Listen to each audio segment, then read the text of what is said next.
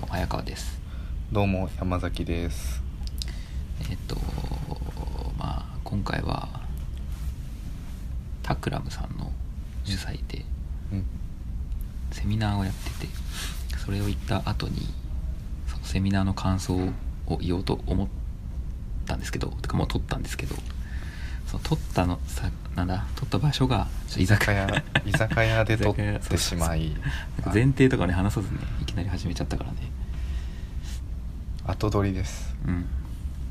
今後撮りしてます。ちなみにそのセミナーの内容は、えー、一世三宅さんと、えー、タクラムさんで一緒にプロダクトを作ったフロリオグラフィにーについての内容。ですで今から始めて13分ぐらいあるんでそのまま終わり方ちょっと雑ですけど そのまま聞いていただければと思います。でちょっとね一部ね一部どころか結構うるさいわずっと。ノイズとかは切ったんだけどね。うん申し訳ないです。なんかできる限りのことです。なんか途中でさポテサラとか来たんだけどそこら辺は全部切ってある、あありがとうございます。切ってあるんだけど、まあ、ちょっとね聞きづらかったら何かしらで絡んであれってどういう意味ですかとか。うん。あとお酒入ってるしもしかしたら一部尻滅裂かもしれない。確かに。やたら熱くなってあるそうそうそう。まあねその場のテンションで、うん。その鮮度的な方を優先してうん。撮りたかったんでね。それで撮ってるんでちょっとお聞き苦しいところはあるんですけどまあ聞いていただいて。っはい。ていう感じです。はい。じゃあどうぞ。どうぞ。どうぞまあ、一世三宅のね花のプロダクトは。フロリオグラフィー。フロリオグラフィーか。フロリオグラフィーあの布を花に見立てて手紙を送るやつプロダクトなんだけど。それの制作の裏側とかまあプレゼンとか伊勢三宅さんたちとどういう工程を踏んであれが生まれたのかみたいなところを語ってもらったわけなんですけれどもそのセミナーを聞いてきたわけなんですけどもどうやった？いやー単純にめちゃくちゃ面白かったんですけどどどっから話してきます？まあい。どっから？単純にもう今終わったからこれ。終わった感想で。終わった感想で言うとちょっと先喋ってもらっていいですか？あのたあのまあ個人的な印象としてはまず渡辺さんがいい人だってそれはすごく思いました渡辺さんはツイッターとかでフォローしてたりあのタクラムキャストあのラジオがあるんですけど渡辺さんの所属するタクラムっていう会社が配信しているキャストがあって、まあ、それ聞いてる限りかなり声優しくて聞きやすいなと思ったんだけど実際ね、まあ話とか聞いてみてもかなり柔らかい物腰柔らかいっていうかシュールで なんか。シュール。面白いです持ち出すねジョークがシュールだった まあな内容的に言うとやっぱ僕の制作側なんでいろいろ共感する部分が多くて。例えばねあのなんだろう営業あの、まあ、質問かこれ、あの向こうで制作人とこっちも制作人だったからいろいろ意思疎通ができたよっていう話に対して、あそうね、営業とかが来た場合ああいうプロトタイプが言語化しても言語化として使えないよみたいな、でちょっとそれ言われてハッとして、まあ、ちょっとね俺もねプロトタイプ作りゃ伝わるだろうみたいな感覚になってたからそれぐらい魔法の言葉に思えちゃうけど今の現場で言うと。その話聞いた後もう一回考え直さないとなちょっとね。プロトタイプ作る過程での各々のストーリーってあるじゃないですか。多分そこを伝えないと最終的にこのプロトタイプの意義っていうのが伝わんないよみたいなことだなと思って僕もその、まあ、単純にデザイン作る上でもやっぱりそのお客さんに対しては語んないと自分の良さっていうのを最大限引き出せないまあね。なんかちょっとさプライド的にさ言葉添えちゃ終わりだみたいなのある。そうそうそうそうそれすげえよそれねダメだなって思った なんかデザイナーだし絵で見せろよみたいな感じでやっちゃうけど、まあ、結果伝わらなかったらいいんだけど向こうとしては伝わった方が GO 出しやすいから。一消費者に届けるときに言葉はいらないかもしれないけどプロトタイプっていう意思疎通の面では、まあ、テキストとかコピーは必要かな。そうなってくるとまたそこを勉強する必要も出てくる それなんかサービスとかそのプロダクトとかデザインとか作る上で、まあ、お客さんも1チームとして取り込まなきゃいけないっていう点ではその説明って結構必須なんだなってああそうだね。まあ一緒に作るっていうのが一番いいプロダクトに行くのかもね。ちょっと受託式だからね。一方的なことが多いから、まあ、それはそれでやりやすい部分はあるんだけどいいものを作るっていうところを突き詰めるとやっぱり一緒にチームとしてやっていった方がいい。よねやっぱりね。まあそれを逆に言うと、まあ、制作会社とか受託の会社でじゃあ逆にお客さんに対してこの人たちがなんでこういうことを考えて僕たちに依頼してきたのかっていうところまで抽出しないといいものできないなっていうふうに思います。ね。なんか漠然とデザイナーに対して期待感があるだろうなっていうのはあるけどそれが多分これは多分俺らのせいじゃないんだけど向こうも絵としての期待感で止まっちゃってる気がする。うん、そうそう。それがもっとプロダクトのそのさっきのプライシングまで重要だよみたいなこと言ってたんだけど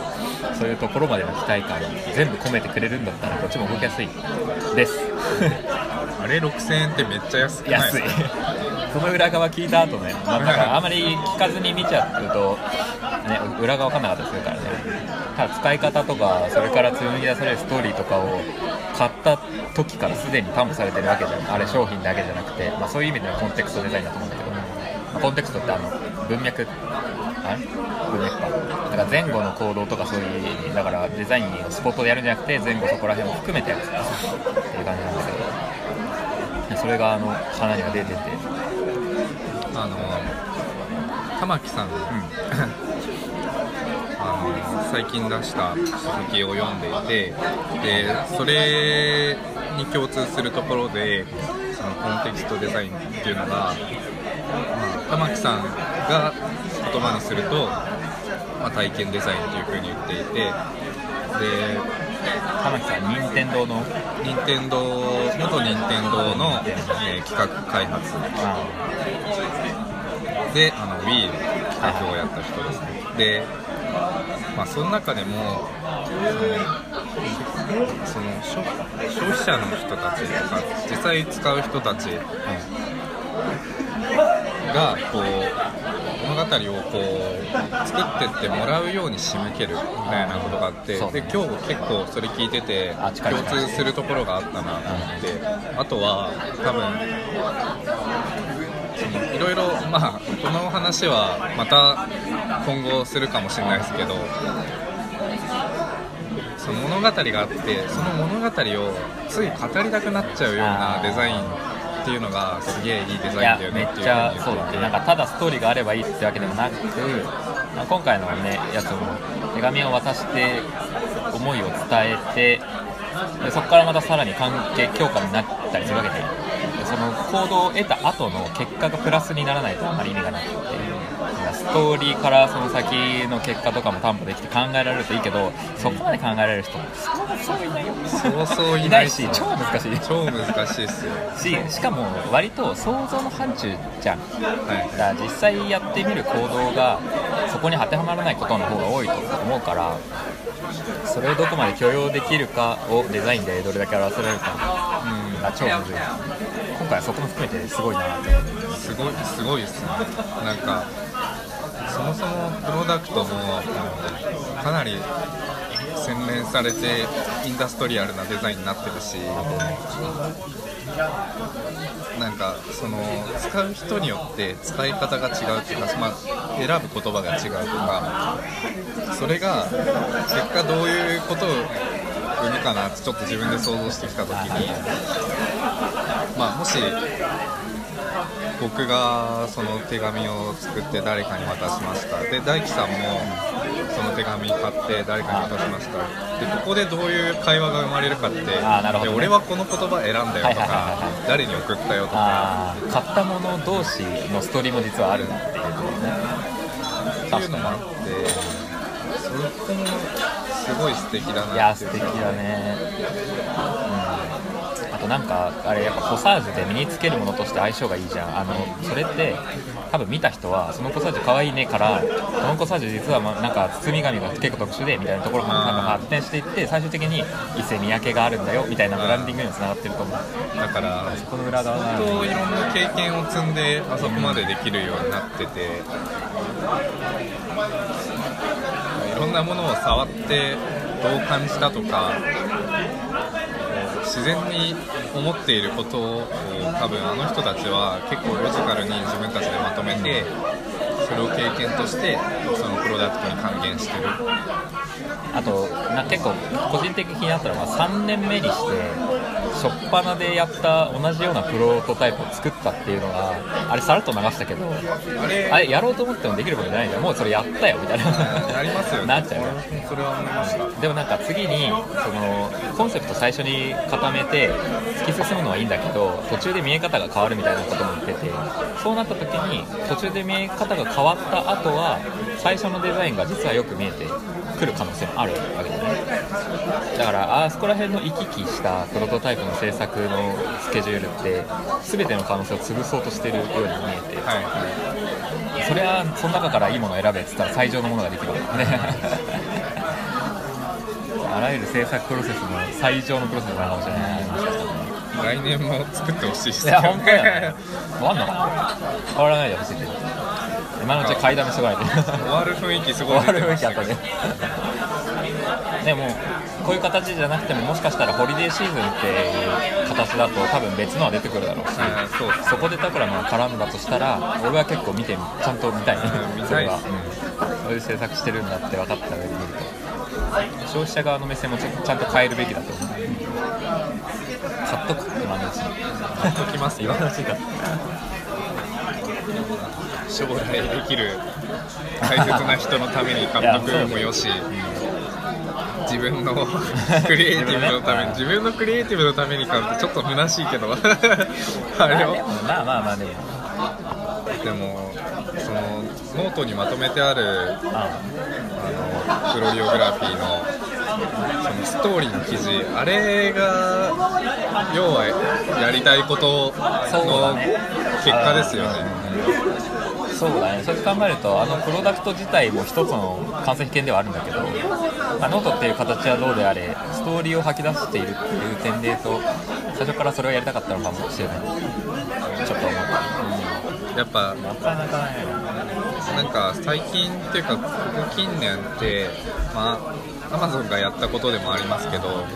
なんかレビューがあってそれがその実際商品の購入を決めるかっていうところでかなり重要視されてるじゃないですか。まあ食べログだったら星がついたりとかあってそれをもうちょっと、もうちょっとっていうかもう何百段階も具体的に親近感湧くようにしたのがあれで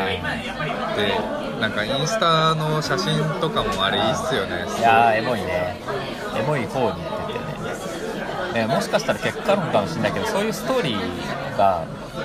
どういう風に生まれたんだろうってアウトプットがこっちが馴染みやすいのってそもそも商品がそういう裏側があるからね。これが別に手紙とかついてないただのブローチでそういうストーリーが生まれたっていうアウトプットがあったとしてもあそうなんだで終わっちゃうじゃんやっぱり。たまたまそのブローチがそこにあっただけで前提としてそのブローチあのブローリーグラフがストーリーを紡ぎ出すっていう前提のもと次に出てきたアウトプットは何かっていう中でノートを見てたりするからやっぱり響きやすいし想像しやすいし感情移入しやすいし単純にストーリーをね語ればいいってもんでもない。すごいね本当にね何回も言ってますけどすごい難しいことやってるんですよ。いやそうだね。だってほんと難しいと思う、これ。えっと、プロダクトとしてはあの100%以上のものを作って世に出してますけどサービスとしては多分50%ぐらいの段階で世に出してあとはもう手放しでどう動くかっていう風にやってでもその後のことはちゃんと自分たちで何度も何度もプロトタイプ繰り返しながら想像してるんでしょうけどそれがねこううまくユーザーに伝わって使ってくれるって相当難しいこと相ですよね当難しいと思う。まあこのまま撮り続けて普通にそうそうそう。そうですね。一旦ここで終わります。一旦ここではいというわけで熱い話聞けたんですけど、あのね、第2回でね結構重めの重めっつうかまあハイクオリティなセミナー聞いて、うん。その感想を言うっていうね。ハイクオリティなものを出さなきゃいけない中居酒屋ってギャップがね真面目なのに場所が真面目じゃないみたいな。まあそれはそれでうん。そんな感じです。で次は？次はパルコ。パルコ。渋谷パルコについて。うんうん。あの僕がまだ行ったことなくてそんなに知らないんですけどちょっと。ねあの俺も行ってきたんだけどいろいろ話したいことはあるんでそれを勉強共有しようかと思ってます。はい。というわけです。ではまた。楽しみに